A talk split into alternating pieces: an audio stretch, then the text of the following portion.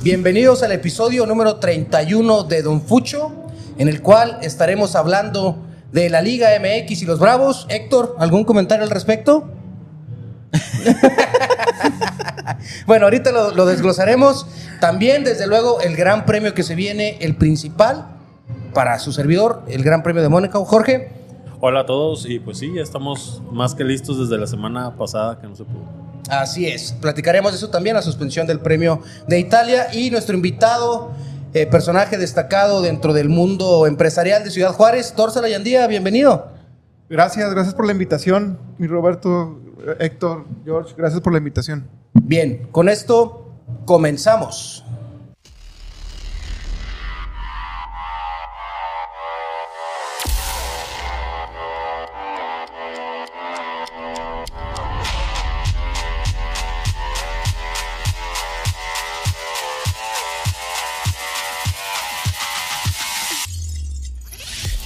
Este programa es traído hasta ti gracias a Cananas Restaurant and Grill, Plaza Tech 1800 y de Anderson Immigration Law Group. Comenzamos.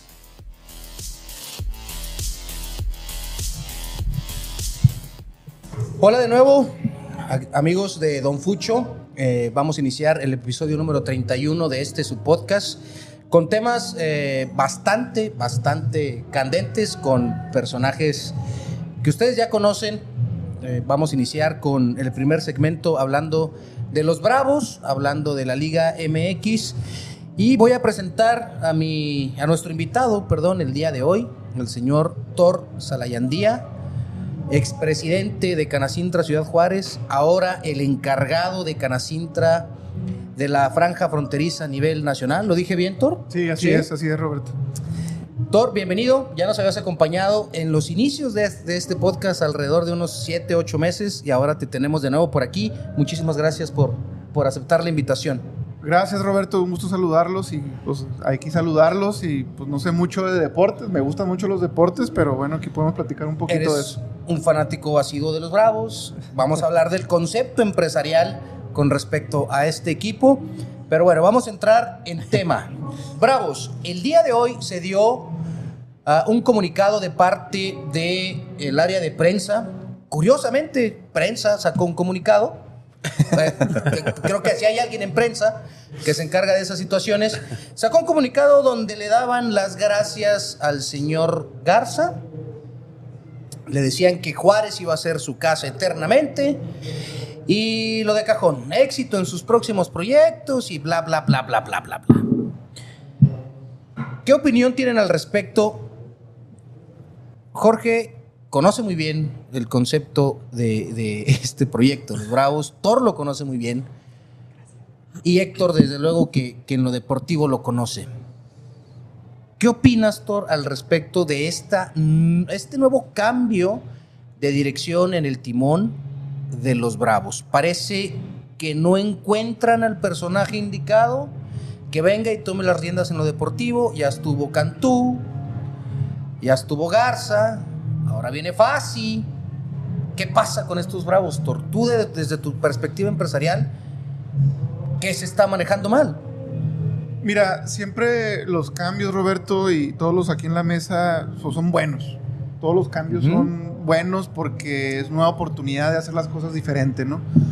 Desde el punto de vista de toda esta cuestión administrativa, de todo el dinero que se gasta para que se den a cabo las cosas, de mantener un equipo de fútbol, pues la verdad es que es un es algo, algo muy complicado, digo. No es sencillo. No es muy sencillo. Yo cada vez que veo todas las broncas que se meten los dueños Sí. y que veo todo Sí. lo que hacen y digo, la verdad me, me quito la, la, el- el- la cachucha, el gorro, el sombrero porque pues la verdad que es muy complicado porque es dinero y dinero y dinero y dinero y todo se traduce en, en- dinero. ¿verdad? El ego del futbolista. el- el- en muchas cosas que hay alrededor de eso que no comprendemos. Digo, a mí me encanta el fútbol, no sé de fútbol. Yo siempre he sido local. Ya es que muchos que se apasionan con otros equipos y pues me gustan muchos equipos, pero pues siempre le voy a ir al equipo local. El que representa a el tu que, ciudad. el que representa a mi ciudad. ¿Por qué? Porque aquí nací, porque es algo bueno para la ciudad, porque, porque son buenas para aquí que pueden detonar otro tipo de cosas. Y, y respeto mucho las decisiones que se den en este caso del equipo de- de- del FC Juárez. Pero estos cambios que tú dices tú de, de los directores deportivos, este, pues hay que analizarlos. Ustedes más que han seguido todo este proceso y, y que ven estos cambios que se están dando, pues bueno, vamos a, a, este, a ver de qué esta manera se van a mover, que, cómo se van a contratar a otras gentes, eh, qué, va, qué cambios va a haber, cómo va a jugar ahora, todo esos tipo de cosas es lo que me llamaría la atención. Bien, eh, como mencionas, los cambios en la mayoría de las ocasiones son buenos.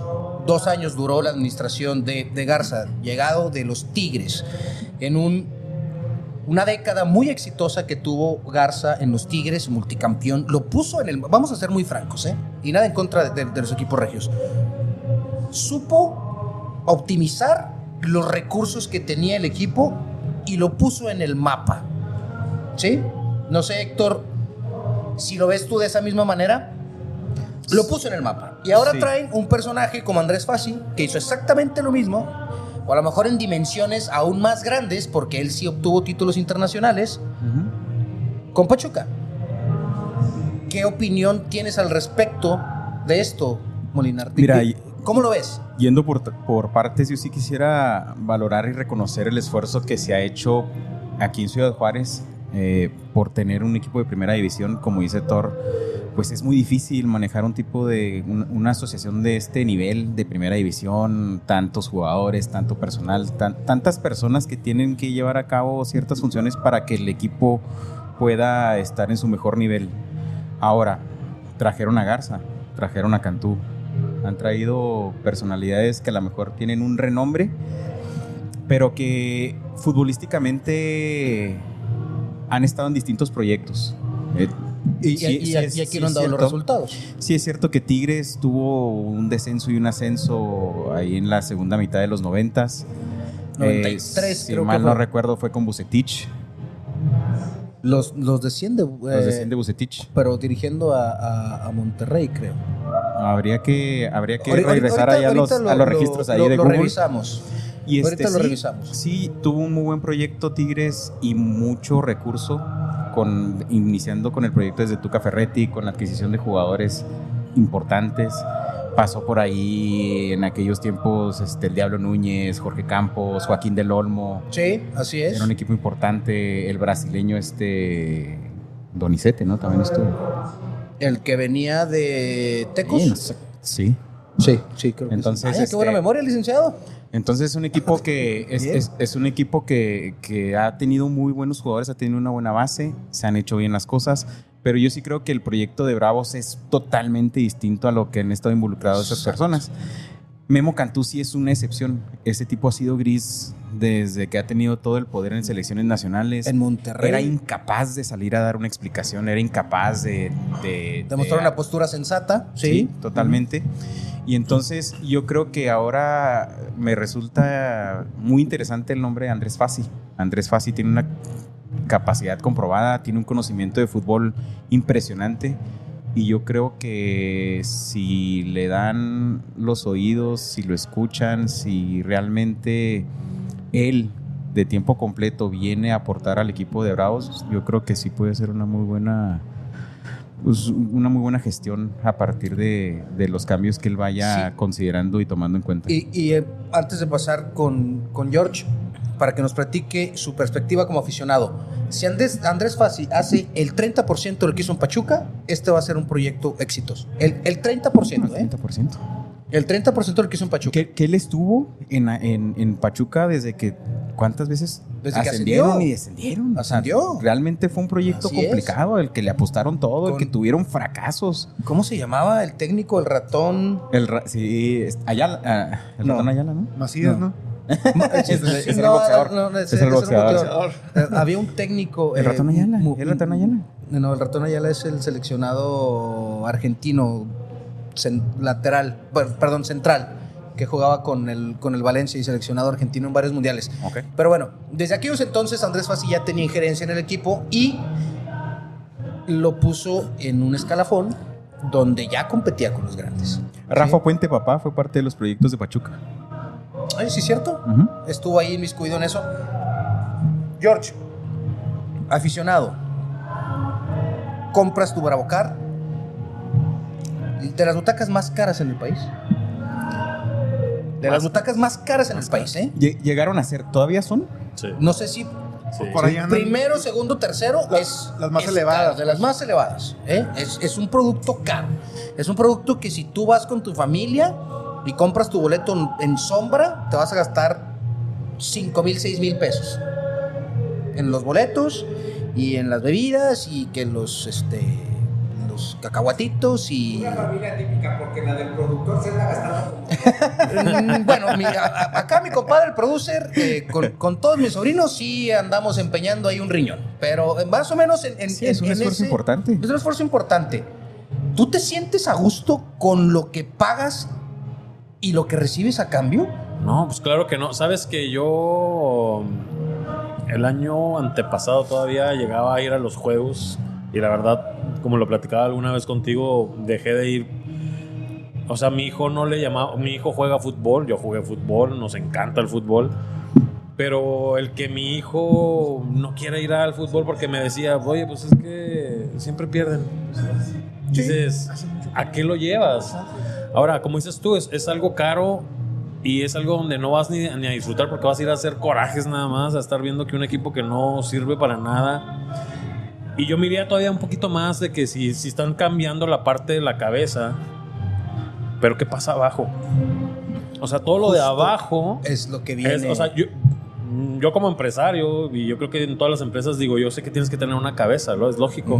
Claro. Pero tienes que tener un cuerpo que es el que le va a dar la fortaleza a la cabeza.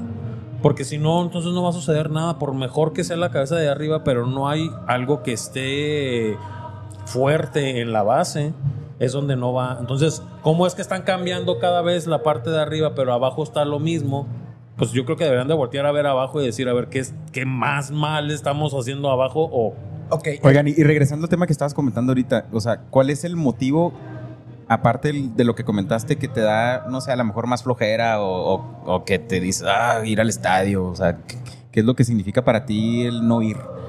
¿O qué, qué te motiva a no ir? Pues el que siempre está perdiendo. O sea, mira, yo también, yo, yo, yo como, como dices, yo también siempre me gusta que los equipos locales, yo por ejemplo voy al básquetbol local, al, al que cuando hay equipo de primera, al- prima al fuerza, y lo del estatal. O sea, voy a todo lo que son equipos de aquí de Ciudad Juárez por lo mismo, porque soy de aquí de Ciudad Juárez, me gusta impulsar el deporte, me gusta aportar esa parte, pero también yo creo que es cansado de estar yendo a un lugar y que esté pierde y pierde y pierde y pierde. Y dices, ¿para qué? O sea, Ti- ¿Tiene, yo- tiene yo- una lógica? ¿Saben yo, a mí yo qué lo- me fíjate que yo, iba a los juegos, aunque perdía, digo, mm, después les platicaré por qué yo iba a todos los juegos ahí. De una y, vez, una vez. Y el llevar a, a mi hijo, que mi hijo me lo pidiera, o sea, me dijeran, no, no quiero ir. Y- Cuando pero si debería le gusta ser el algo- fútbol, algo o sea, al revés, ¿no? ah, Que caray, ser- qué raro, ¿no? Oye, equipo de primera, vamos a ver el partido, apoyar a, a- a lo que me representa. Ahorita que tocaban el tema respecto al organigrama, bien lo dices, arriba la cabeza, que en lo que, en lo que compete a lo deportivo, inclusive a lo administrativo también, han hecho varios cambios. ¿sí? No ha habido una continuidad de proyecto.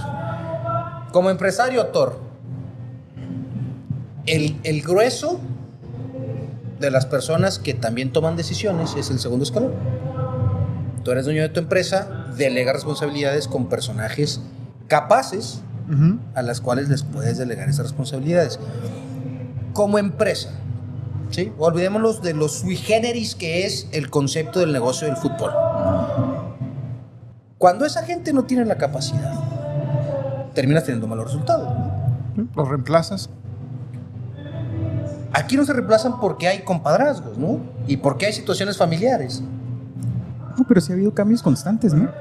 En, en esa línea no. Ah. En esa Digo- línea no. Digo, la verdad, eh, Roberto, tocas un tema medio complejo desde el punto de vista empresarial.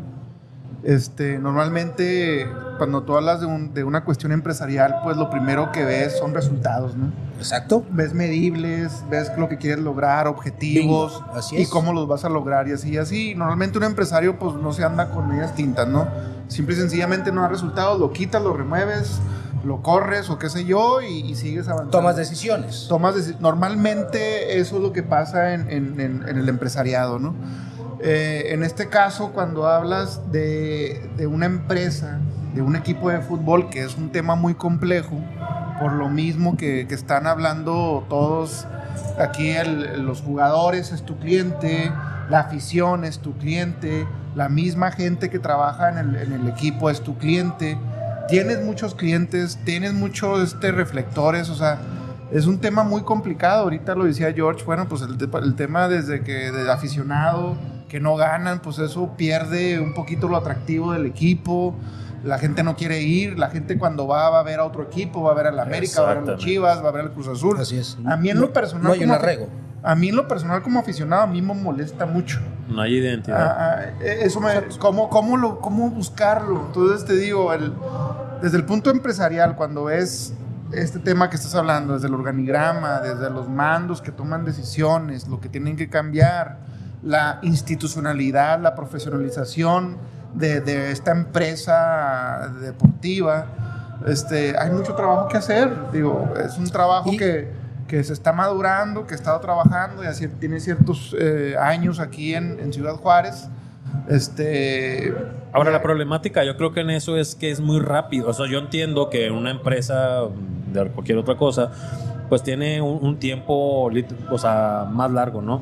Que el, que el tiempo de, un equipo de fútbol, pues necesitas, tienes ciertas fechas para dar resultados. No es como en una empresa normal, ¿verdad? O sea, yo entiendo eso que, que el, el- el tiempo es muy corto para poder ser medible y para ver si estás dando los recursos. Pero yo creo, o, o cuánto tiempo están dispuestos a estar esperando a que haya un resultado. A eso iba. Realmente Bravos está perdiendo una oportunidad valiosa Enorme. con el hecho de que no hay descenso. Exacto. Entonces, realmente es una oportunidad muy importante para consolidar al equipo y no lo han logrado hacer.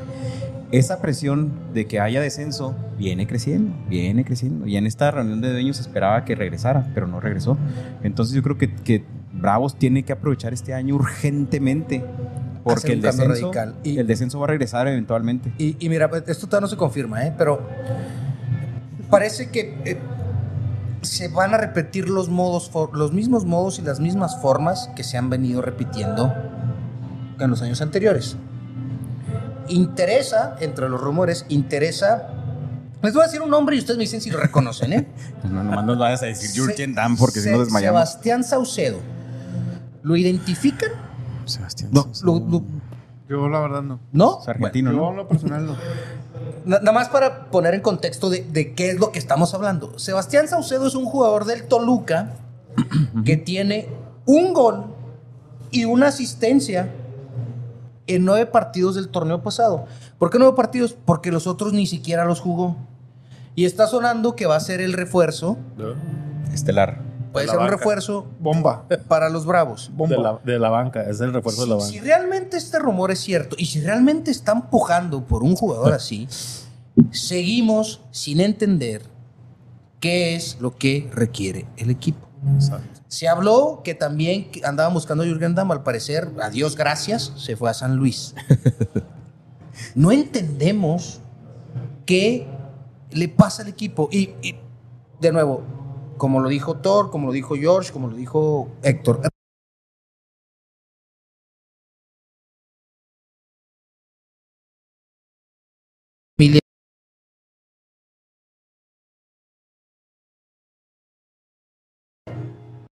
que los rodea, por favor ayúdelos, por favor explíquenle cómo están las cosas, porque no es posible que venga Marco Fabián y que venga Machís y que venga Chuchito Pérez con sueldos elevadísimos, Salcedo, otro que para algunos es un héroe, con sueldos elevadísimos y vengan nada más a verles la cara. Sí, lo, lo que hemos O venido sea, platicando. No hay una planeación, no hay una favor, planeación y no hay un mismo. no hay una búsqueda de un perfil de un jugador. Ok, quiero un jugador con este perfil, de, en, en este rango de edad, que, esté, que, que venga del fútbol mexicano, que venga del, fútbol argentino, dependiendo. Ese plan Es que no existe. ¿Sabes qué es lo que quieren hacer? Quieren traer, mira, yo, yo, yo así lo veo como aficionado, es como cuando te quieren traer a alguien con un renombre para que vengan y vean a fulano, o sea, es como Ronaldinho, ¿no?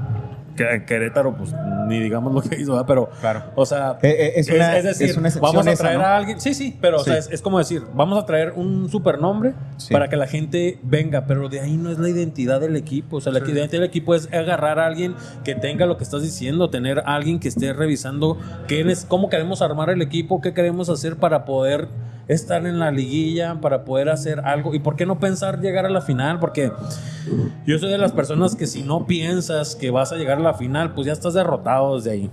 Pero si estás pensando en que puedes armar un equipo para ser campeón y puedes ver Ve a Cholos, a películas, ¿Cholos fue campeón? Ya fue campeón. Ah, películas. películas, o sea, vete a ver la de la de este La de Brad Pitt, La de Moneyball, UTEP, ¿o donde, donde se hacen campeones por la única vez que hicieron campeones, Sí. pero es el pensamiento, desde ahí es de donde tienen Oye, que arrancar. ahora que tocas eso de, de las películas, hay una película que se me hace muy espectacular, que, estás- que estamos hablando así de, de todo lo empresarial y todo el plan de trabajo que hay, que sale Brad Pitt, que es de béisbol. Ah, Ah, sí, la, sí, la de sí, los sí. Atléticos de Otra. Buenísima. Es- película. Buenísima es- es película. No, no la he novelo. visto. Buenísima película. En- Entonces, eh, a ver, eh, para retomar, retomar el tema y darle, darle tiempo a lo que se viene de la, de la Liga MX y no, y no quitarle más tiempo a, a Thor. ¿Qué hay que hacer? Tú, tú, tú como empresario, sé que es una pregunta muy complicada porque nunca has tenido un equipo de fútbol. ¿Tú qué harías? Pero de un eso se equipo. trata, ¿no? De- Resuélveles, de- resuélveles de- ya. De, de que qué no aportemos ideas para que resolvamos el problema, querido amigo. No, mira, ¿Tú es que-? Si, es si tú que- dijeras, mira, yo soy el dueño de Bravos, yo iniciaría por este. Y puede Mira, ser ya cosas tienes tan aquí el básicas cuerpo como- técnico como listo, cambiar el colores. administrativo y todo. ¿eh? Tú, tú nomás dinos y inmediatamente te De resolvemos el volada te problema. contrataba a ti, mi Roberto, que me ayudaras en algo, y acá a Héctor y a George, a ver, tú encárgate de esto, de esto, de esto, Excelente. ¿no? No, digo, digo, es como ustedes lo dijeron, o sea, ya, ya tocaron varios este ejes, varias oportunidades o varios problemas que hay, el aficionado, el jugador, eh, cómo, se les, cómo se seleccionan, qué es lo que andan buscando, qué perfiles, qué es lo que hace falta, qué técnicos. Estuve hablaste ahorita del organigrama, las que, la, la gente que, que toma las decisiones. Pero te digo una cosa, Roberto, no hay dinero que alcance, ¿eh? No. Y al Y, y al y en el fútbol menos, ¿eh? y, y por eso te digo, tarde o temprano, si no se ve consolida este proyecto, pues, o sea, la- los dueños, los accionistas, Ya. no van a estar suelta y Claro, suelta dinero, aunque tengan todo el dinero del mundo, ¿eh? Sí, va, Sí. va a haber Ya- crisis. Ya, ya lo dijo la dueña. Aunque tenga todo el dinero del mundo, oye, pues ya, yo digo, ya no puedo, ¿ah? Sí, obviamente. Y O sea, con justa razón, porque es un negocio. Al ¿qué- final de cuentas o sea, lo está viendo como un negocio. ¿qué, qué hay que hacer? Digo, pues, o sea, yo no conozco de fútbol, digo, conozco de empresa.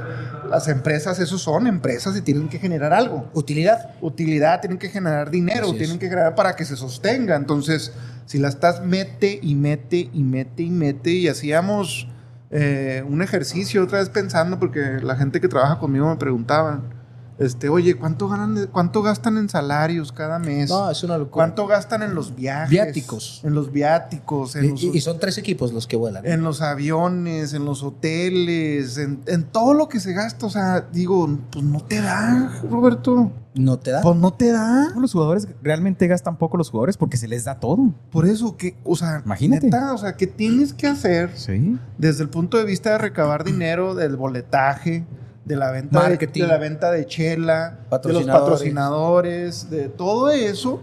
Y cuando haces eso, Venta de Digo, playeras. ¿Cómo, cómo, o sea, cómo le hacen? Yo me quedo pica cada vez cuando veo sus salarios. Sí, ¿Cuánto y- ganaba el Titán?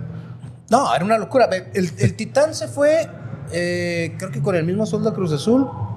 ¿Qué te gusta No. que andaba ganando? ¿3 millones de pesos al mes? Digo, digo, échale. Sí, pero volvemos a lo mismo que hemos tocado anteriormente. O sea, realmente es un esfuerzo colectivo. O sea, y Sí. requiere el apoyo. De Y, y voy, y voy a decir de gobierno en este aspecto, ¿por qué? O sea, porque cuando te trasladas al estadio, realmente es un via crucis, las calles, llegar al estadio, que está cerrada tal puerta, que métete por acá, por Sí, la eh, tierra. Eso es importantísimo. es muy importante porque es otra vez- Importantísimo. Juárez, Roberto, y todos los que estamos aquí en la mesa, Juárez no es atractivo. No. No, Juárez no, dicen, ah, qué gacho está Juárez, ¿de dónde eres de Juárez? Entonces también eso complica el que jugadores quieran venir. Exact- el que, exactamente eso es, o sea, es que son muchas cosas. Son muchos factores. Y, Tenemos que cambiar o sea, mentalidad ya. Sí, son muchas cosas lo que van alrededor de eso. Esto sí jala, claro, y- pero y- hay y- otras y- cosas ahí. Y te lo voy a decir como tal, ¿eh? y, y así lo percibo yo, y me parece que, que- que el aficionado, el, el que va y paga su boleto, así lo ve. Vivir en Juárez no es para cualquiera.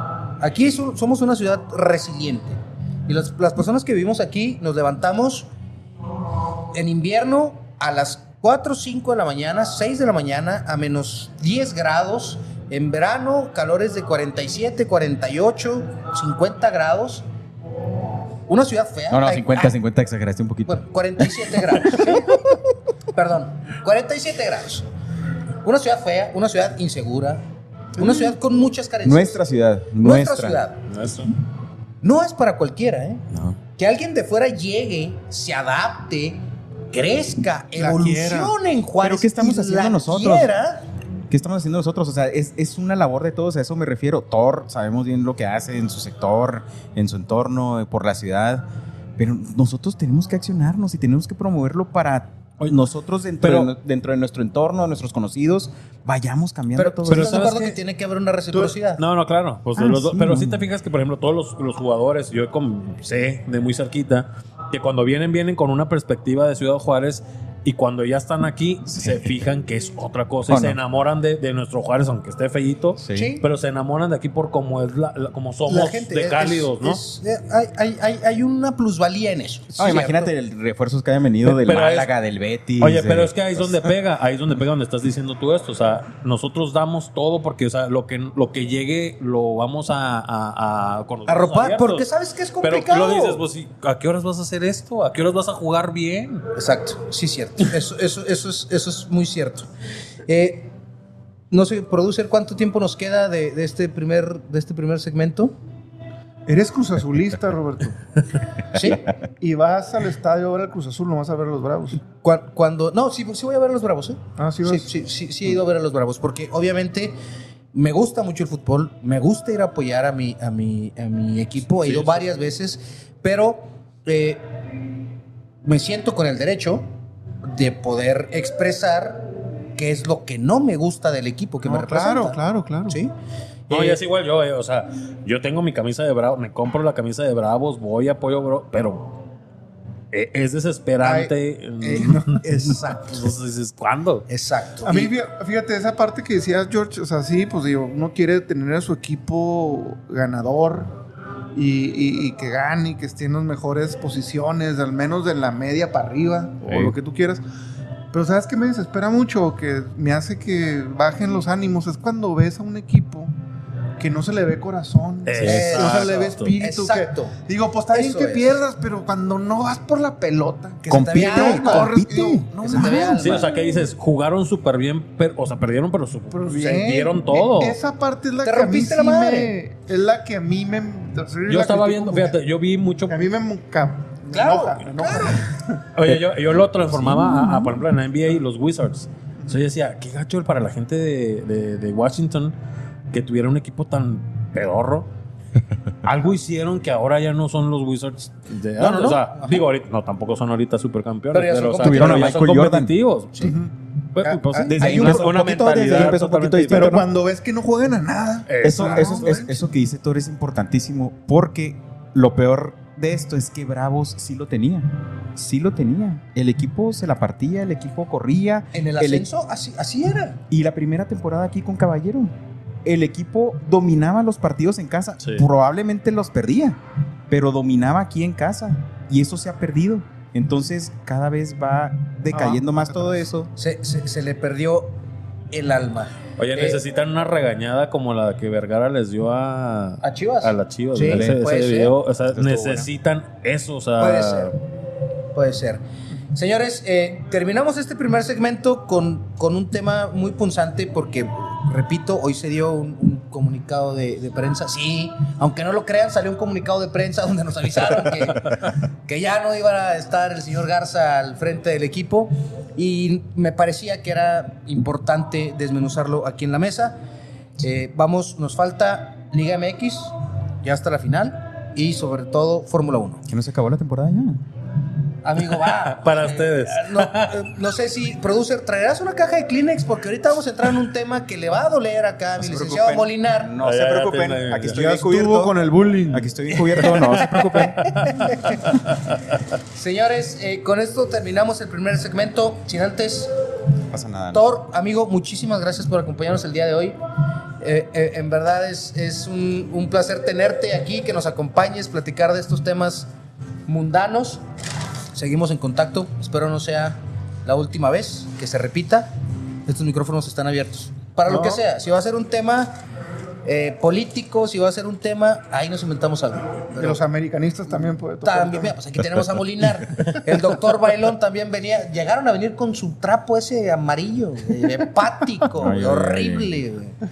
Pero bueno, Traiga su señores, postal de cemento cuando quiera, señor. Gracias. Roberto por el espacio, George, gusto saludarte, Héctor, gracias, Gustazo. gracias este, por el espacio, un gusto saludarte y pues aquí estamos. las buenas vibras para, para estos Gracias. bravos y que todo, que todo mejore. Regresamos con eh, los resultados de las semifinales, sin llorar, Molinar, y eh, los pronósticos. ¿Cómo, cómo ven la, la final de la Liga MX entre Guadalajara y los Tigres de Monterrey? Volvemos.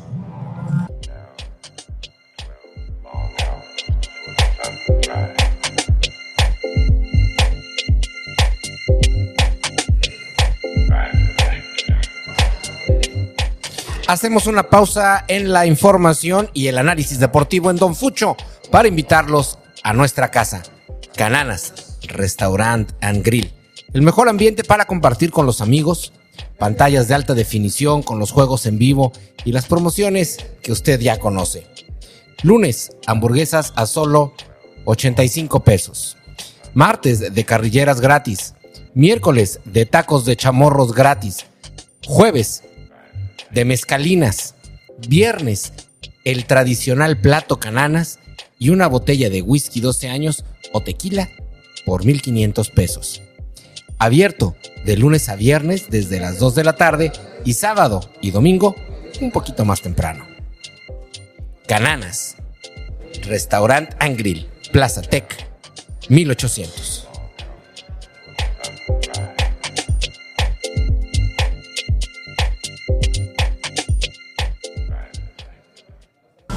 Regresamos a nuestro segundo segmento de Don Fucho. Vamos a poner sobre la mesa las semifinales que dieron como resultado a este par de finalistas que el día de mañana estarán disputando el campeonato de la Liga MX. Tigres, Tigres y Chivas. Perdón, el día de mañana, jueves 25 de mayo. Jueves 25 de mayo estarán disputando eh, esta final, el partido de ida. Tigres, Tigres y las Chivas Rayadas desde el Guadalajara, pero vayamos al preámbulo en el cual se disputaron las semifinales con dos clásicos, el clásico regio y el clásico nacional, entregando como resultados en el partido de ida ganó el equipo de América 1 por 0 y empataron Tigres y Monterrey. Vamos a, vamos a empezar por el principio, vamos a empezar de, menor a mayor. Para que no sea tan sufrido para nuestro amigo Molinar, vamos a hablar del encuentro de la semifinal de Tigres, Tigres y Monterrey. El primer partido 1 a 1. ¿Tuviste la oportunidad de verlo, Héctor? Sí, sí me lo aventé. Partido intenso, fuerte. Y Con, el, con muy poca calidad de fútbol, ¿no? Sí. Eh, ríspido, fangoso en medio campo, muy... muy trabado. Muy trabado. Un poco lucido. Este, y realmente, pues la crítica que le hacen a Bucetich permanentemente. Así es, un error de Nahuel Guzmán le otorga el gol de la ventaja a Monterrey y después Córdoba pareciera que vuelve a tener memoria y empieza a jugar como lo que fue algún día esa joya del fútbol mexicano que se espera que dé el do de pecho y sea el referente de nuestro deporte. Y Laines. Laines ha venido jugando muchísimo mejor también. Sí, la Inesa, digo, después de lo que había jugado, cualquier cosa era Bueno, es su primera temporada. Llegó, tan, llegó tan- ya tan mal la no se podía jugar, ¿no? Tan mal no Yo- se podía jugar. No, no quiero que se escuche despectivo contra Leones, pero Yo había creo que se le juzga demasiado fuerte. torneo paupérrimo. Es que ¿sabes por qué se le juzga? Porque viene con un cartel. Los mismos medios lo inflan y lo ponen en una. en la estratosfera y en los mismos medios son los que lo desinflan Ni y siquiera- son severos. Pero Laines venía de mucho tiempo sin jugar en Europa. Estaba en Europa en la banca. En la banca. ¿Cuál no jugaba. No jugaba. Y lo trajeron con un cartel porque Tigres así lo presentó y los medios así lo presentaron como la gran bomba con un sueldo de locura. En América, cuando fue Una campeón, locura, en una América, locura lo, lo- lo que le pagan a Laines. Pero bueno. Lainez en América cuando fue campeón ni siquiera es era titular. Logró ser titular al final de la temporada ya en la liguilla, Y pero nunca campeón. tuvo consistencia en la temporada. Entonces, pues ¿por qué se le exige Bueno. tanto, no? Yo en lo particular sí se lo exijo porque gana muy bien, viene con unos reflectores, demasiados reflectores, Ah, sí, sí. Bueno, eso sí. y, y obviamente pues esperas un buen que, resultado. El mejor rendimiento, que mejor conforme rendimiento. a lo que se habla De acuerdo. y lo que percibe, pues en esa misma reciprocidad te entregue calidad en el terreno de juego. Apenas ahorita como que empieza a entrar en calor y a agarrar ritmo, a diferencia de lo de, de lo de Córdoba, que es el que realiza el gol del empate. Llega bien Tigres, ¿eh? Llega bien Tigres. Sí, se viene el partido de vuelta en el Gigante de Acero. ¿Cómo llaman al estadio de Monterrey? ¿Así? El Gigante de Acero. Y le sale el plan a Siboldi a la perfección. Eh, así es. Y aquí, aquí quiero ser muy incisivo.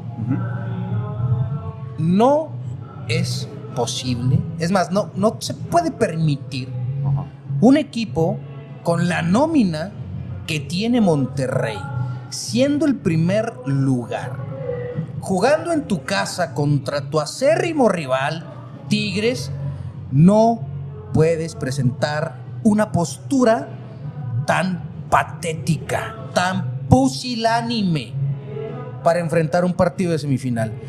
No, perdón, pero no, eres la nómina más cara del fútbol mexicano y te presentaste como si fueras un equipo de ascenso. Sí, Aguardar no, no, no el perder. resultado. No perder. Perdón, pero perdón, pero así fue.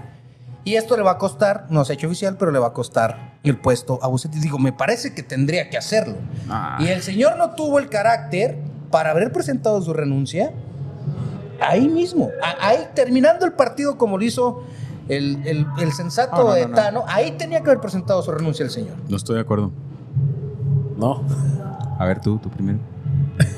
George, ¿tú no estás de acuerdo en eso? no, no, yo sí, yo también estoy de acuerdo que debió haber salido a decir, Gracias, Gracias. termino mi ciclo y Se acabó. Y, y se acabó. hacerse un lado. A ver, licenciado, va, entremos en debate, explíqueme, argumenteme. Oye, pues es que tienes todo, el todo por... ¿Tienes O sea, no- ahora sí que no le falta ¿Cuántas, nada. ¿Cuántas temporadas tiene Bucetich ahí en Monterrey? Ahora en su regreso. dos? Dos. ¿Qué resultados tiene? Semifinales, ¿no? Las dos. Y primer lugar. O sea, Pero lo que pasa... ¿por qué pero lo siempre que nos tenemos que ir al último resultado? Y somos, Pero, no, no. pero, eh, Ya, eh, Lix, a ver, va, eh, si estás de acuerdo Yo- que, que hay modos y formas para todo, ¿no? Ah, no, de acuerdo. Sí. Y, y- Y- y- y y- es inadmisible, los- es inadmisible y los que hayan perdido el 1 y el 2 de la manera en que perdieron esta liguilla. Es inadmisible. Ahorita vamos a entrar con el tema de, de- del América, porque también, también traigo ahí, este, traigo desenvainado el, la katana y viene, viene cortando bastante bien. No comparto lo que tú, lo, lo- lo que tú expresas, amigo, me parece que de eso se trata. Repito, no puedes con esa nómina, en el contexto en el que estabas, porque era dar un golpe en la mesa Ah.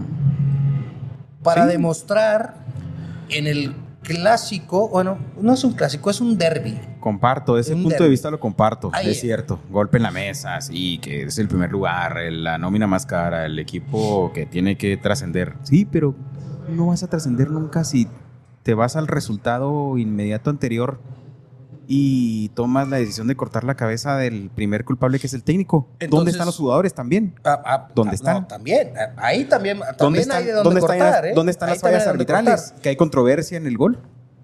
¿Dónde No, dejas pero a, la- esa- a- a esa... Es- Yo insisto, controversia. yo insisto que con ese capital, con Sí. ese recurso, Era no, para no ser campeón. puedes estar a, a- Y no puedes a jugar así. Y, es que aparte la, Ok. me- la meta de de ese equipo es arbitral. ser campeón. O sea, no creo que la meta de ellos es decir, ah, vamos Ah, a llegar a semifinales o nuestra meta es llegar a la liguilla, porque pues así hay, así hay equipos, ¿verdad? Pero eh, la, meta de ellos es ser campeón, punto. O es una obligación. Sí. Para, para mí es una obligación. Lo que tenga que ver con América, con Monterrey por capital. Monterrey Cruz Azul, dígalo, dígalo, Cruz Sí, Azul. Cruz Azul también. Chivas, tienes que llegar a una final. Toluca. No, Toluca. Chivas no tanto, ¿eh? Vamos, vamos a escucharnos. Chivas, Chivas no tanto. Lo que pasa es que Chivas eh, no deja de ser el- el- el- un equipo representativo del, del país. Es un, es un equipo muy mediático que, por lo tanto, tiene que disputar esas instancias finales. Lo de Toluca, pues, ni fu ni fa. Toluca va y viene. Toluca no. Que no se escuche este, con falta de respeto, pero no es mediático. Toluca, si acontece algo con Toluca, le importará a la gente que vive en Toluca. De ahí en más, a nivel nacional, no, pues, pues no. Es Tie- una- es una cancha tiene interesante. muchísimo tiempo que, Una no, cancha que no representa. Te molesto con una servilleta, por favor, para las lágrimas, señor. Esa está usada, ¿no? Este, perdón, perdón, perdón, pero este, es, estas alergias. Pero es que el Cruz Azul perdió con el Pero es que el Atlas. Cruz Azul perdió con- Me da sentimiento, señor. Pues, ¿qué quieren que hagamos ese equipo? Sa- ¿Sabes lo que, lo que, está, lo que está pasando él ahora? Ahora me entiendes. me manda un, un amigo que obviamente el bullying. Checo, te mando un saludo, Sergio Arciniega. Pues en, termina el partido y lo primero que haces, pues con esos amigos americanistas que, que venían con, con la capa muy holgada y con una soberbia que no cabía ni en su casa, pues lo primero es, tú, tú no, amigo, tú generalmente eres muy sensato, tienes criterio para opinar de, de tu América. Le empiezo a mandar memes. Eso. lo que me dice, ahora sé lo que se siente ser Cruz Azul. Ya, ah, ya fue, que mate, güey, ya no le comenté nada más. Ya no le dije nada más. Se mató todo. Pero vamos a, a retomar el tema de, de- de Tigres y, y Rayados. Eh, es un resultado que corta cabezas. Bucetich se tiene que ir. Tato Noriega salió Lo tienen que cuestionar. encabronadísimo. Tienen que rectificar. Salió Tato Noriega. Y si no rectifican, pues lógicamente que corten cabezas. Pero, ¿cuándo, cuándo va, a. ¿cuándo va a trascender un equipo en la liga? ¿Y cuándo va a llegar a otro nivel? Si no tiene continuidad. Si siempre el, cul- el primer culpable es el entrenador. Vamos y, y vamos a ver un proyecto exitoso como en el caso del Tuca Ferretti con Tigres. Lo mantuvieron 10 años. Y fue el equipo de la década del 2010 al 2020. 20. Sí, cierto. Conceptos diferentes de, de- de negocio. Y vaya que si alguien Sí. se era juzgado por ser ratonero, pues ha sido al Tuca. Entonces, yo, yo, yo sí pienso que se Tú lo tiene- mantendrías. En la, en la liga MX es importantísimo y también tocando el punto anterior que estábamos con los Bravos, empezar Desde a responsabilizar a los jugadores de los fracasos. No son nada más los entrenadores. Sí, No, eso, sí, me queda totalmente razón. claro, porque ellos son los que juegan. Siendo totalmente de acuerdo contigo, secundo tu postura, pero pues, como dicen por ahí, siempre dijo- se va a cortar. No sé por- si escucharon una, una conferencia del Vasco Aguirre que siempre son muy interesantes con todos Ah, sus Vasco conceptos. es- Pero el Vasco les dice que viven en una burbuja. Así es. Estos güeyes viven en una pinche burbuja, no saben lo que le cuesta, andan con sus relojes, con sus carros. A los 20 con su años. ropa. Y viven una vida que Y me encantó Que lo que les dice el. Vasco. Oye, güey. ¿sabes lo que le cuesta Sí, a un sí, son aficionado venir a verte, cabrón? O sea, Sí, claro. entonces vamos a responsabilizar más a los jugadores de la Liga MX que, que son, que tienen calidad y que están muy bien pagados. No todos tienen calidad. Para mí están Muy bien pagados. Sí. sobrevalorados. Son, son sueldos irreales. Tú haces un comparativo, y voy a, voy a decirlo, no me siento muy orgulloso, pero Carlos Salcedo costó 5 millones de dólares. ¿Sabes cuál es la tasa ahorita que trae Santiago Jiménez? Eso es. Sí. Sí, o sea, ¿en qué punto vas a comparar a Carlos Salcedo Con Santiago. con Santiago Jiménez Ah, compitiendo por el de título de comparación. goleo?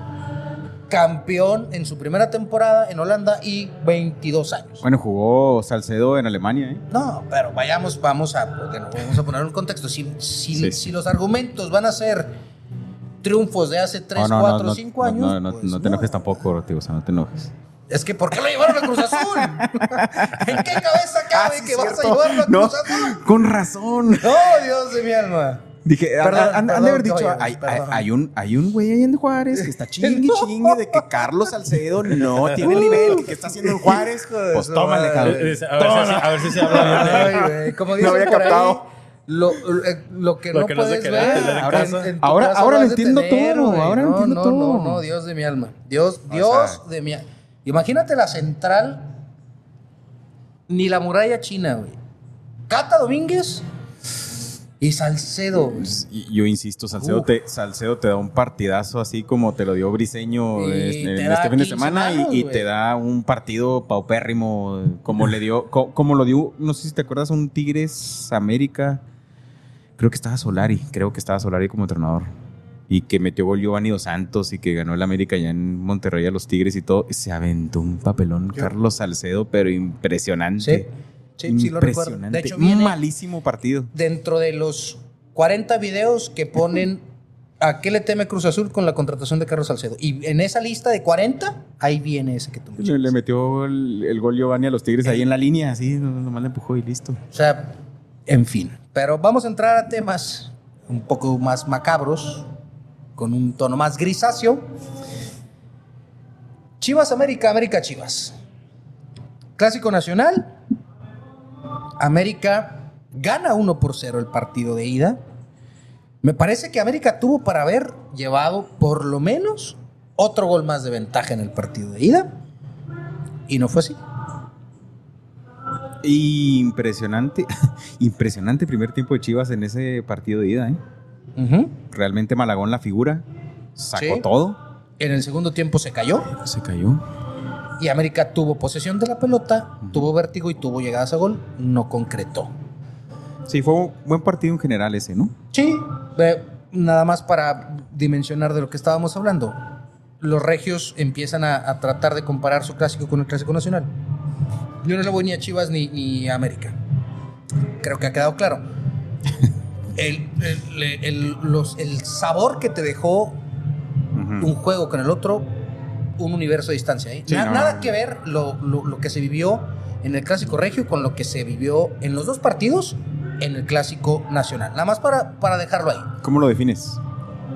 ¿Buen partido de No, calidad? a mí, ¿O a mí no? me gustó ¿Buena bastante, bastante el partido. Hubo eso que le faltaba al Clásico Nacional, que en este partido lo hubo. Hubo sangre. Los equipos tuvieron alma. Había esta. eh, esa sensación de, de clásicos añejos cuando jugaba Gómez Junco, cuando jugaba Alfredo Tena, cuando jugaba Brailovsky, cuando Esa jugaba entrega, ese- ese extra. es, esa entrega de matarse por tu playera. Así es. Lo vi en, es- en esta edición de, En esta serie. de- en esta serie, cosa que no vi en, en- en Monterrey. Este. Dos No goles. llore, no llore, se, se emocionó, se emocionó. Dos goles, licenciado. Dos goles, dos goles necesitaba a. Chivas para Sí, poder pasar so- sobre América. Y te voy a ser muy honesto. Hay una necesidad, no sé por qué, del aficionado me- americanista a ser petulante, a ser soberbio, a ser egocéntrico, rayando en la megalomanía, que se sentían Campeón. Campeones. Deja tú pasar a la final. Se sentían campeones antes de jugar este partido de vuelta. Sí, yo, yo me estaba mensajeando con un amigo americanista ahí durante el partido y luego me digo, oye, ya esto está poniéndose muy feo, ¿eh? Antes de, en el 1-1 creo que fue. Esto está poniendo muy cañón. Ah, no, estamos peladas en la final, estamos peladas, vamos contra los Tigres. Y lo expulsan a Fidalgo y lo toma, me dice mi, mi amigo, César Chori, que ahí le mando un saludo. Saludos, amigo. Espero no entres en Este- ese concepto que acabo de escribir yo ahorita del aficionado americanista. Ojalá y Hoy no. me dice el güey, me dice el güey y me dio mucha risa. Y no va a jugar Fidalgo la final. ¿Ves a lo que me refiero? güey? No mames. Entonces, eh, Sí, entiendo. Es que están y- endiosados. y sí, o sea, ah, sí, no, sí, eh, sí. eh, y, y venía, venía con argumentos, hay que decirlo. América era entre el primero y el segundo equipo que tú pronosticabas que iba a ser campeón. El otro era Monterrey y se fue. Con el América. Qué timorato. Me, me resulta. Qué, qué triste. Y te, te lo voy a decir así, ¿eh? Obviamente, como personaje que me gusta el fútbol, sigue los partidos de la América. Los ves porque los tienes que ver. Es un equipo mediático y es un equipo. Oye, y, jugó muy bien toda la temporada. Y, y lo, y lo dijimos aquí muchas veces. El equipo ataca muy bien y defiende tan mal que hace que los partidos los quiera ver todo el mundo y era- resultan es- ser partidazos. Espectacular. Aquí lo que nunca entendí, y vaya que tan, el, el, el- el tan notísimo es un técnico muy capaz, es ¿por qué carajos, si sabes que tu coyuntura más grande está en la defensa, Pues por eso metió ocho defensas. ¿no?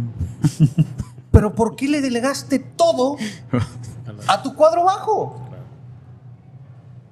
Eh, ¿Basado en, argumentado en qué? Me recordó ¿Basado mucho- en qué? Me recordó mucho al Tata Martino contra Argentina, que en el primer tiempo sale sin centro delantero y luego este es- pone a Irving Lozano y Alexis Vegas y mal no recuerdo a corretearlos abiertos como laterales volantes, a corretear sí. a todos los Ajá. argentinos Y se y ya cuando vi- argumento. Ajá, se ya no queda sin tenía que- argumentos, ya- exactamente. ya, cuando los, los mataste los desgastaste correteando a los argentinos quieres empatar metiendo a Antuna metiendo a Alvarado que Alvarado ha venido levantando y a Raúl Jiménez totalmente fuera de ritmo o sea Sí.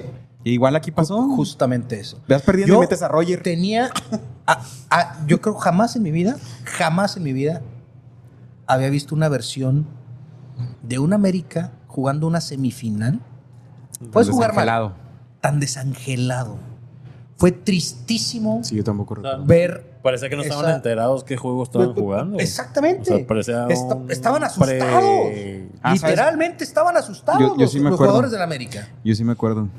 Cuando corrieron, corrieron a Mario Carrillo, que venía un equipo que había sido campeón, este, que golearon a Tecos en la final. Dos- ah, en el 2004. Estaba Corona de portero. de Sí, portero. 2004 en fueron la, si- campeones En la siguiente contra- temporada les pasa algo similar, que pierden con Tigres.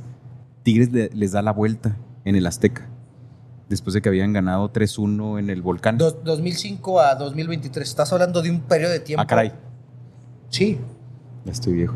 Sí. sí. O sea, Pues esa es esa la última vez que esa recuerdo que tú América tan mal. Fue en el 2004. Ujú. Y que golean a Tecos Que le costó a Mario Carrillo el puesto. el puesto. Así es. Nunca lo había visto. Y, y la verdad sí te da. Pues te extraña. Tú, cuando no eres aficionado a la América, te extraña no ver ese ímpetu y ese el equipo de las remontadas, porque ese es su mote. El equipo de las remontadas y el equipo que pone el corazón por delante. Uy, a lo mejor no, son- no son alto. siempre remontadas, pero siempre está ahí. Siempre está luchando, siempre hasta el final, siempre tiene posibilidades. Siempre. No sé si remontadas porque van tres semifinales perdidas seguidas. Este. Bueno, sin, tranquilo, amigo. Tra- tranquilo. Tan, tan dantesca fue la situación para el equipo del América Pero que no, no sé si tengan la misma impresión que yo tengo. Realmente yo. No sé si es porque soy americanista o no. Realmente sí, sí, sí lo estoy diciendo sinceramente. Yo esperaba más de estos juegos. Esperaba más de Monterrey. Esperaba más de América. No se presentaron en sus mejores versiones. Al contrario, se el, presentaron. 1 y el 2 presentaron sus dos. No, no puedo creer que el peores 1 partidos. y el 2 se presentaron aterrados a la vuelta. Pero, ¿sabes? es algo que yo no puedo entender. Ahorita lo que estás diciendo, yo, yo lo que vi es, se presentaron los dos inflados, o sea, venían con el pecho inflados los dos, América Ya- ya y- se y sentían Chivas, campeones ya- los dos. Y ese fue el error, porque los Yo creo que la soberbia Tigres y, Chivas Sí. dice, voy a quitarle esto a este que se cree que ya lo tiene. Ajá. Sí. Y, así, y así, así se pueden leer los juegos. O sea, se ve que los otros venían infladitos, venían con el pecho, "Eh, ya gané, ya hice. Y, Y, y lo ves, y te, te lo digo porque yo lo escuché de varios amigos americanistas y su eh, perspectiva o, o lo que estaban planeando era, puta, ya calificó Monterrey, ¿cómo le vamos a jugar? No, Monterrey, digo, Tigres, no, pelada, pelada, Tigres no trae nada, secamos a, secamos a Córdoba y, y este... Sí, el, el primer festejo cuando gana Tigres es la final en el Azteca. Sí, sí. es, es- eso es a lo que me refiero con, con estos, eh, eh, este tipo de, de filosofías soberbias, petulantes. Pero bueno, ya están los finalistas. Para no largarlo, señores, vámonos por partido. El día de mañana se juega en el estadio de Tigres. ¿Cómo va a quedar el partido entre Tigres y Chivas? George, yo digo, ah, Tigres 1-0. Tigres 1-0. George le atinó al de San Luis. Sí, no, no, sí me acuerdo perfecto. George le atinó, él puso que pasaba San Luis y pasó San Cuando Luis. lo vi no lo podía Y creer. dije, ¿por qué? Sí. Y dijo, y, dije, dio ¿por qué iba- argumentos. por qué iba a ganar? Y dio argumentos, sí, cierto. 1-0, 1-0. Tigres. Empate. A ceros, a unos, sin importar, empate. Empate a uno. Yo digo que gana Chivas. Dos equipos sueltos, dos equipos que 1-0. no, que espero que no jueguen con la presión con la que jugaron los primeros lugares en estas semifinales. No, yo creo que no. Va a Creo haber, que van a, van a ir con todo. va, va- va a haber ahí Eh, Van a estar sueltos, o sea. Ajá. va a estar bueno. 1-0, 1-0 yo voy Chivas. El de vuelta, señores, porque ya no nos vemos más que para hasta el siguiente miércoles ya para desmenuzar ¿Qué, eh, le- el- le- al le- campeón. ¿Les van a poner a Santander en la final? No, no, no, no, no, no creo. ¿O mañana? No más, ¿Ya- no ya más, está definido nomás- mañana? No, no. Nomás esperamos que, que salga la Federación Mexicana con algo de eso para que terminemos de mofarnos todos de ellos, ¿no? Digo, si, si sabes que estás, Dúdalo, estás dúdalo. arrastrando y el, y el mismo árbitro salió a decir que se había equivocado y le dio un título a Chivas, nomás falta que lo pongas. No, no. No, no sí, creo. vamos, esto no, no va a ser así. No, una no, no va a ser así, por favor. Y el segundo, es que yo digo, yo digo que va a ganar Tigres. Campeón Tigres. ¿Qué les Chivas. parece si nos vamos a a un campeón Chivas. cortecito? Gana Chivas. ¿Qué les parece si nos vamos a un cortecito y regresamos con esas conclusiones? De Más hecho, rapidito. Ya, ya terminamos lo que le compete al fútbol. Vamos a hablar ya de Fórmula 1 ya para cerrar. Nos vemos el próximo miércoles para platicar de esto. Vamos a regresar al tercer segmento con Fórmula 1 porque se viene el gran premio, el premio. Eh, más histórico de la Fórmula 1 que es el Gran Premio de Mónaco. El Regresamos. premio mayor. Eh, pues sí, puede ser que sí. Así es. Bueno, pues nos vamos. Bien.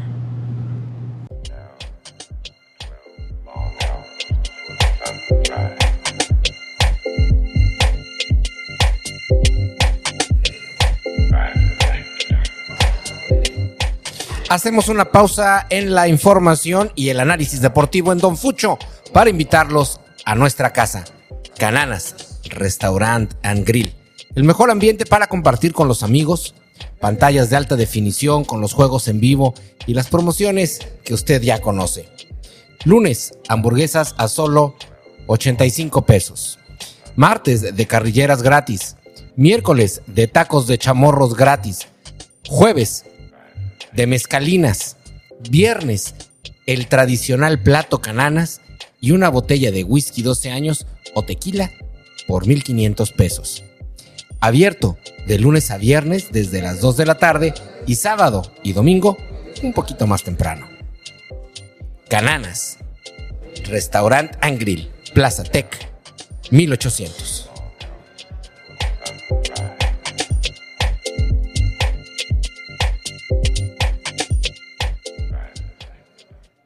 Bien, regresamos al último segmento de Don Fucho, no por esto el menos importante. Tenemos a nuestro especialista aquí, Jorge Mesa. Vamos a hablar del deporte automotor. George. George, eventos importantes el fin de semana. Indy, Los dos más importantes de, Del automovilismo. automovilismo, que es la Indy 500 y la de Mónaco. el Gran Premio de Mónaco. ¿Te parece si iniciamos con Indy 500? Vamos de, de- de categoría. Sí, Indy Sí. 500, este, pues Pato lo tenemos ahí en la segunda fila. Va a partir del quinto lugar. Este, yo creo que va a ser una buena oportunidad para él. El año pasado quedó en segundo lugar cuando lideró una muy buena parte de toda la. De toda la carrera. Carrera. Sí, sí recuerdo. Y yo creo que este año tiene una muy buena oportunidad para, para ganar la carrera. Ok, para que nos pongan en, en contexto, porque no es eh, muy, muy conocido el- la competencia de, de Indy. Son las 500 de Indy. Platícanos, George, ¿cómo, ¿cuál es eh, el, el tipo de competencia? ¿Por qué 500? Vamos desde lo básico. Bueno, eh, eh, esta lo que tiene en especial es que, por ejemplo, para normalmente una carrera, pues es, es un viernes, sábado y domingo, donde hay prácticas y luego calificación y luego la carrera. ¿no? Viernes prácticas, sábado calificación y domingo carrera. Un concepto parecido al de Fórmula 1. Es muy, ajá, súper Muy, muy similar. Eh, Lo que tiene diferente este de las 500 es que este lleva semanas con las prácticas. Ok. Entonces ya llevamos dos, dos fines de semana donde hubo prácticas. Este, y luego la calificación se compone diferente, no, no sueltan a todos los autos, sino van, van poniendo un previo y lo van sacando a los a los, A los peores tiempos. Luego ya luego quedan los seis más rápidos, bueno, los 12 y luego dejan los seis y lo dejan los seis peores que, que todavía están en la línea para ver si alguno de ellos, porque en esta carrera hay muchos invitados de otras categorías. Entonces, por lo mismo, por ejemplo, si un equipo tiene dos pilotos o tres o cuatro, pues invitan a otro más. Por ejemplo, en este caso, en el de McLaren va a estar eh, Tony Canan donde, donde sí. regresa a, a la categoría. Entonces está muy padre porque pues esto lo lleva un poquito, un poquito diferente a lo que es habitual a, a los fines de semana. a los fines de semana. Eh, Grosjean sigue compitiendo en esta. Grosjean, sí, ahí- sigue ahí sí, compitiendo. Gro- Grosjean, aquel eh, piloto que Sí, incre- increíblemente salió vivo. salió vivo hace dos temporadas. Sí. Dos temporadas. Compite, nada más para darle una referencia de la calidad de competencia de la que estamos hablando. Varios ex Fórmula 1 compiten ahí. Tenemos un mexicano que nos representa, que es Pato Howard, que se habla que en un futuro pudiera dar el brinco a un equipo de Fórmula 1, uno de los 20 asientos que tiene la Fórmula 1. ¿Qué otros latinos este, compiten ahí? Ah, Hay, hay varios, ¿no? Eh, Helio Ah, Castroneves, Helio hay Castroneves. un español Palau, que es el que agarró la pole esta, esta vez. Este, ay, se me va, hay un colombiano, creo. Sí, es el que te iba a decir, hay un colombiano, Hay no otro recuerdo el nombre. Pero sí, sí hay varios. Ah, hay latinos. representación Aquí hay mucho latina. americano, hay latino, hay europeo. Este, Donde corría Adrián Fernández. donde corría Adrián Fernández. Sí, correcto. Adrián Fernández, aquel, si usted lo recuerda, era muy representativo su uniforme porque traía Tecate, Tecate. en letras grandes. De esta categoría es en la que nos estamos refiriendo del deporte automotor. Las expectativas para Pato Howard al respecto de este Daytona 500. Yo creo que Perdón, sí, Indy. que sí puede ser el ganador de esta carrera. Creo que tiene con qué, tiene el auto con el que puede. O sea, de hecho, el equipo de ellos de McLaren, que son cuatro autos, todos quedaron en los top 10. Ok, entonces hay, hay motor, hay automóvil, hay, monoplaza para que pueda competir por este. Si lo, si lo gana sería No, no, pues, No, el año pasado hubiera histórico. súper Sí. histórico porque era Checo Pérez Mónaco y él era la Eh, Indy. él era la 500. Indy. Hubiera La- estado o sea, genial no, para, no, el, para representativo mexicano. O sea, muchos de la Fórmula 1 quieren correr la de Indy, como es Fernando Alonso, que lo ha intentado tres veces este, y no había tenido el auto que él corrió para McLaren. Que este año, o sea, si hubiera sido este año con McLaren, pues está hubiera arriba. estado, Entonces, hubiera estado muy bien. Eh, vamos a, a tomar el tema ahora de- del Gran Premio de Mónaco. Eh, lamentablemente, el fin pasado, el fin de semana pasado, se tuvo que cancelar el Gran Premio en Italia por situaciones de clima. En las imágenes que veíamos, totalmente justificables. Había familias enteras que habían perdido sus hogares. Este, veías eh, la pista como tal, era, era imposible correr No, no, imposible. una muy buena decisión de parte de los encargados de, de la Fórmula 1. Eh, ahora hay una posibilidad de que vuelva a pasar lo mismo. El clima parece ser que no piensa ceder en Europa. Esperemos que no. Me toco la pierna zurda para tocar madera de, de tronco. Esperemos que no. Vamos, vamos a ponerle fe. Vamos a, va- vamos a- a- a- a quedarnos con la idea de que se va a realizar un gran premio que Checo Pérez el año pasado, como bien mencionaste, lo ganó y que este año busca repetirlo. Ahora, se eh, le da es- Checo, ¿no? Se le da Checo. Sí, eh, los son, son de. Checo, es como su especialidad. Y ahora, es, esta carrera también no hay que dejar que es una carrera donde muchas de las veces ha llovido, entonces no, no hay mucho tema ahí. El tema es el- la forma en como, por ejemplo, llovió en Italia, o sea, que pueda llover de esa magnitud y que no haya carrera. Esperemos que no, yo, yo quiero creer que pueda llover y puedan hacer el, el Gran Premio. Ahora, me, me preguntaba eh, conocidos, ¿y qué pasa con esos puntos? No, Se borran. se de hecho, lo que hicieron, quitaron la carrera, este, no, se pon- no, pues, no hubo puntos. Simple y sencillamente no se contemplan. Inclusive en la yo tengo la membresía de Fórmula TV, este me mandaron un correo a Fórmula TV, me dijeron que como no se hizo el evento, el año que entra tengo o sea, más días de la membresía. De la membresía. Que, Bien. que, que curiosamente, Ah, fíjate, se que, compensa. que- que Sí. som- somos hasta contradictorios. Fíjate, cuando uh, yo lo vi, el correo dije, ay, no tenían por qué darnos esos días, ¿no? Pero ¿qué hubiera pasado si no te los dicen? ¿Por qué si no me dieron una no carrera? me dieron- Claro. sí, Entonces, somos como contradictorios. Pero qué padre, ¿no? Que lo hicieron Sí, y que que... hay, eh, son, son respetuosos de su, de su cliente. Sí. Oye, fíjate que quiero mencionar algo eh, que vi este Tsunoda eh, es el japonés y ayudó, anduvo en las De calles. Alpha Tauri. Sí, es de Alfa Tauri y anduvo ayudando en las calles ahí con una pala y limpiando. De hecho, de, de unos, unos este, Juan Fosaroli que lo sigo. Eh, él comentaba que lo, sí lo vio él ahí trabajando, es que no fue por la foto, no fue por el... el- Lo hizo de... de- Culturalmente hablando, los japoneses y Sí. aquí que hablan de fútbol se quedaban en el mundial a limpiar donde ellos estaban. Sí. Entonces él, ya culturalmente hablando, ayudó ahí en la ciudad de Italia a recoger. Entonces es algo muy padre que no Wow. todo el mundo lo hizo. Ojalá, ¿verdad? y fíjate, tristemente lo destaca, no, no digo tristemente, más bien debería de ser algo más común. Ahorita lo destacas porque ningún otro piloto se presentó Nadie, a hacer sí, eso. Cuando debería de ser Todos no tenemos carrera, todos, vamos a ayudar. no tenemos carrera. Vamos, vamos a aportar algo de lo mucho que nos da. Vamos a contribuir, Este- este vamos a generar es. empatía. Qué Sí, buen yo, dato, yo ¿eh? pensé, yo pensé Qué buen también lo mismo eso. eso. Dije, de- de- debieron de haber. El- ya el- estaban ahí, el ¿eh? Porque, o sea, porque- Uno de porque ya señores- estaban ahí El todos. ser, el ser humano es cada vez menos solidario.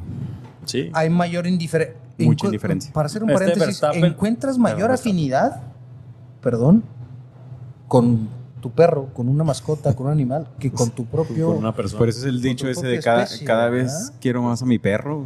Sí, tristemente así es. Pero nos hablabas de, de Verstappen. No, perdón, iba a decir de Sebastián Vettel. Él hacía mucho esa, esa parte. O sea, en los, en los grandes premios se quedaba a ayudar a limpiar. a- hacía mucho. Sí. mucho Tienen un reconocimiento de varios pilotos Sí, por eso. sí, y lo he escuchado de varios pilotos hablar maravillas de Vettel. No, no por su concepto deportivo, no por su calidad como piloto, que también era Sí, sí. Un, un crack, multicampeón en Fórmula 1, sino de la persona. Ajá, del sí, como persona. De la Qué, persona. qué Y- espectaculares personas, ¿no? Que, Y, y es, Que hacen- siempre lo he dicho, sin importar que seas, así seas el mejor abogado, el mejor piloto, el mejor futbolista, si no eres persona primero, todo Sí. lo que haces como profesionista Sí, no vale. pierde el valor por completo. Pero bien, bien, bien por su noda. Oye, pues sí, mira, este, este fin de semana yo creo que va a ser eh, para Checo Pérez, digo, tienen la oportunidad de, de- de ganar, pues ya ganó esa carrera el año pasado. Eh, vimos que la carrera anterior a la de Italia, eh, pues Verstappen lo pasó El- como si... Eso te quería preguntar. Estábamos El- en diferente categoría. El manejo de las llantas, hay que recordar esta carrera. Checo Pérez sale con llantas blandas y me parece que lo hace por ser precavido en el arranque, porque traías a Alonso y traías a, a Sainz detrás de ti. Y no quería perder esa posición en el arranque. Y sale con llantas medias. Que arrancó muy bien. que arrancó muy bien. Verstappen sale con llantas duras. Para ponernos en contexto, las llantas duras son más lentas, si se puede decir de esta manera, pero tienen pero mayor más. durabilidad.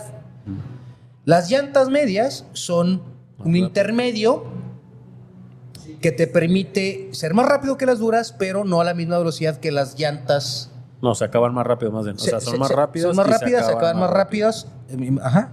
Son más rápidas y se acaban más rápido.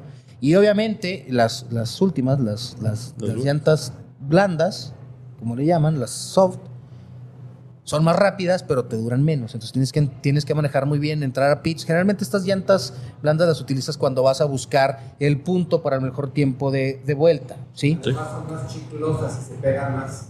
Sí. Sí, sí, tienen, tienen mayor adherencia. Eh, ¿Crees que esa sea la justificación para encontrar esa diferencia tan marcada entre Verstappen y Checo Pérez? No, no, no, ahí no sé, bueno, de mi- desde mi perspectiva, yo creo que no tenían el mismo auto. O sea, He escuchado eso en varios medios, no, en varios no, medios no, o sea, especializados no, al respecto. De la forma en lo que lo, como lo pasó, las llantas no eran un, Un no era esa diferencia. para la diferencia, no, porque lo pasó Como si nada. como, sí, sí, sí, Sí, o sí, sea, como si Checo demasiado, pues, estuviera en, en- con el freno de mano. Exactamente. Sí, ¿Y sí, es válido? ¿Es una buena estrategia? ¿Qué opinan? ¿El qué, perdón? ¿Es válido? ¿Es una buena Eh, estrategia? no, ahí, ahí Pues es que- no está siendo equitativo. Exactamente. O sea, si se supone que perteneces al mismo equipo, deben de correr con los mismos automóviles. Ahora- Obviamente cada automóvil con sus este, Ingenieros. con sus ingenieros y con, con los, las adecuaciones correctas para que sea especializado para ese, para ese piloto. Pero en motor, en transmisión, en caja, como le llaman, motor, caja, aerodinámica, todo debe estar exactamente igual para un piloto y para el otro. Y parece que no fue así. Sí, sí, sí, sí. O sea, la, la puesta a punto, digo, tiene mucho que ver la, la puesta a punto de cada quien, porque pues igual a alguien, a Chico a lo mejor le gusta que se le vaya un poquito más de frente, a Verstappen le gusta que más eh, haga un poquito Sí, más tenga más- más derrape. Entonces, eh, eso tiene que ver porque pues son, o sea, es, esta Es categoría es milimétrica. O sea, aquí lo vemos por, por centésimas, Sí, de, centésimas segundo. de segundo. O sea, no por el segundo es muchísimo. Entonces, eh, lo, lo poquito que le va sacando, pues es bastante. Pero aquí en esta, o sea, pasó aplastante. O sea, Sí, fue, fue demasiado, demasiado, ¿no? notorio. Demasiado eh, notorio. dice Red Bull como equipo dijeron que pues ellos no van a que los van a dejar que compitan que hagan esto pues lo, lo Pues sería que fueran en las mismas circunstancias sí. muchos Sí, sí. muchos en la carrera antepasada también decían que no dejaron que pasara Checo a Verstappen en la calle sino que mejor lo metieron en los pits para que no Hubiera conflicto. hubiera conflicto Ya le ha pasado a Red Bull, ¿eh? Dices, Con pues, Ricardo, pues, ¿recuerdas? con Ricardo, sí, sí, pues por Con ejemplo, Ricardo cuando- hubo desde un cuando problema muy con- serio. Con este Vettel y con este. mm, Ah, ese me fue el nombre. Este. Albon. No, no, no, no, no, no. Híjole, se me fue el. Leclerc. No, bueno, ahorita, ahorita me recuerdo. de- del mismo equipo. Del mismo equipo, sí, o sea, le pasó, le pasaron, les pasó lo mismo. Entonces, eh, ellos dicen ahorita que no hay piloto 1, piloto 2, pero pues las cosas No, dicen creo otra cosa. Ah, Yo creo sí, que está sí. clara que, que sí Que hay un piloto Verstappen es el 1 Ya no piloto tenemos uno ninguna y- duda, ¿no? Y piloto dos. ¿Tus pronósticos para este eh, Gran Premio? Yo digo Checo Pérez, Verstappen Y y Alonso. Sainz. Sainz. Yo digo Checo bueno, Pérez. no, eso podría ser. Yo digo Checo Pérez, Verstappen y Alonso. y Alonso. Yo creo que es, un, es una carrera icónica y Verstappen y Checo pueden hacer el 1-2, ¿no? Uno, dos. Está- ¿Y lo pones en qué orden? es- Checo primero, No, Verstappen. Verstappen primero y luego Checo. Y tercero, cualquier español. Oye, nada que gana, nada que gana Alonso. Híjole. No, no es, Oye, no es estaría- descabellado. padre, ¿eh? ¿eh? No es descabellado. La verdad, mis respetos para Alonso. Eh, ya para terminar este, este segmento, George, rumores muy fuertes esta semana y el día de ayer. Está iniciando la temporada y ya se habla de los cambios. Este, este deporte así es. Se habla de, de cambios porque se vienen eh, equipos nuevos con motores nuevos, se viene Audi, se viene Ford, se vienen eh, inversiones fuertes de compañías automotrices muy grandes a nivel mundial y por lo tanto pues hay tentaciones de estos nuevos equipos para traer y, y- y- y- ser competitivos. Me mencionabas que eh, es posible que Verstappen pueda salir, que es posible que Verstappen vaya a Ferrari. Sí, pues eh, se ha estado filtrando por algunos lugares donde dicen que ya el papá este, ya acordó con Ferrari por la salida de Sainz. Y creo que también Leclerc va a salir de Pero, Ferrari. pero ¿por qué? Si Leclerc casi no tiene accidentes. es raro eso. Leclerc no sufre de accidentes, es un piloto muy sensato tras el que le volante. problemas a Leclerc porque Sainz pues estaría con, con- lo, lo, lo marcan mucho con Audi. El papá de él, Carlos Sainz señor, este pues tiene una muy buena comunicación con Sainz, con Audi. multicampeón de, de Sí, de Rally Rally Dakar. Dakar Sí, también. así es. Entonces, Rally- este, Rally se puede salir. Dicen Checo, pues está este, el dueño de Ford. el- es súper fan de Checo Pérez y yo creo que eh, hablando de mercadotecnia es Para el muchísimo mercado más americano, Checo Pérez que Imagínate. Verstappen. hay que recordar que no hay piloto de Estados Unidos en Fórmula 1. Sí, está Sargent. Ah, hay uno, pero, Pero pues no está destaca. No, destacado. Y tiene tiempo que no hay un piloto americano en Fórmula 1 que destaque. Y a, y a Jos Verstappen, papá, pues no, o sea, no le gusta la idea de lo que está sucediendo. Se está, si- se está sintiendo Se opacado. está ya. sintiendo- pues yo creo sí. Yo creo que ya Y no está es para viendo- menos. pues, sí, sí, sí. O sea, No es para que menos. está haciendo Checo. Checo Pérez ya, ya empieza a causar estragos. ¿En, en dónde ven a Checo y a Verstappen la próxima temporada? En la próxima todavía, está, todavía tiene año. con- Contrato con- para el con Red Bull. 2025 van a ser esos 26. 26, perdón, van a ser esos 26. cambios importantes dentro de la, de la Fórmula 1. Eh, vamos, hay que estar al pendiente con respecto a lo que acontece eh, del clima. Esperemos que, que se realice. La carrera, hora de Ciudad Juárez, A eso iba. El domingo a las 7 de la mañana. 7 de la mañana. ¿Y el viernes desde qué hora empieza todo? Las A las cuales- 3 de la a las mañana. 3 de la mañana. Y luego a las 6 de la mañana. Y el sábado, que Igual. es la, igual, 3 y 3 y 6. seis, y Y, el domingo a las las 7. Bueno, Aquí- perdón, aquí- la calificación es a la misma hora que la carrera 7. aquí hay dos opciones. O te la amaneces, o te vas el viernes a ver, el, el sábado a ver Netflix y te levantas tempranito a, a- a desayunar. Adelante. ¿La F1 se, to- se ve a esas horas con chocolate o con cheve? Esa es buena pregunta. Ah, bueno, Depende de, la edad. Depende cuál opción de las dos que planteé. No, pues es con café tomes. porque es en la mañana. Entonces, el- Hasta las- sí, sí, sí. O con clamato. No, no. Pues sí, bueno, mira, ¿sabes qué? Sí, sí. Después me revolvió el estómago. Práctica Ay. 1 y práctica 3 posiblemente puedas ir llegando del antro. Oye, a mis Ok. 40 años. Porque te llegas a Tres las de 3 la de la mañana. yo, así me pasó muchas veces. Pero fíjate Tiempo, eh, que... estos datos Aquí George dice que le ha pasado muchas veces y te lo presume como si hubiera sacado un doctorado en Harvard. O sea, el señor se siente orgulloso por eso, pero bien, está bien. Qué bueno, qué bueno. No, pero déjame, tu déjame decir Pare- algo. parece fácil. Oye, pero, pero, es- está cañón. No, está muy cabrón. No, o sea, yo me acuerdo muy yo, cabrón. esto lo veo Ah. desde niño. Yo lo veo desde niño. Y yo y para antes era un show poder ver una carrera. O sea, Sí, tienes que tener una recuerdo pinche antena parabólica de Sí, aquellas güey. enormes afuera de tu casa. Y güey. yo recuerdo que al Y principio acá, que ¿cuál estaba muy chiquito. selecciono? Sí. Oye, veía, ve- veía las carreras y lo estaba. Abría un ojo, luego abría el otro, luego- porque pues, estás en la madrugada, o sea, era Sí. madrugada, ¿no? Ahorita con la facilidad que ya está la aplicación, muchas de las carreras, yo voy a ser sincero ahorita, yo muchas ya no las veo a, la- a las 6 de la mañana, ya me las aviento a las 9 de la mañana, o sea, y no veo, no Ningún abro Facebook, nada. no veo Instagram, no veo nada Ya, hasta que yo vea la carrera. spoilers. Ya, Amigo, ya ya ni la indie, güey. pero Ya la edad. Ya, Ya ni la de la indie. Sí.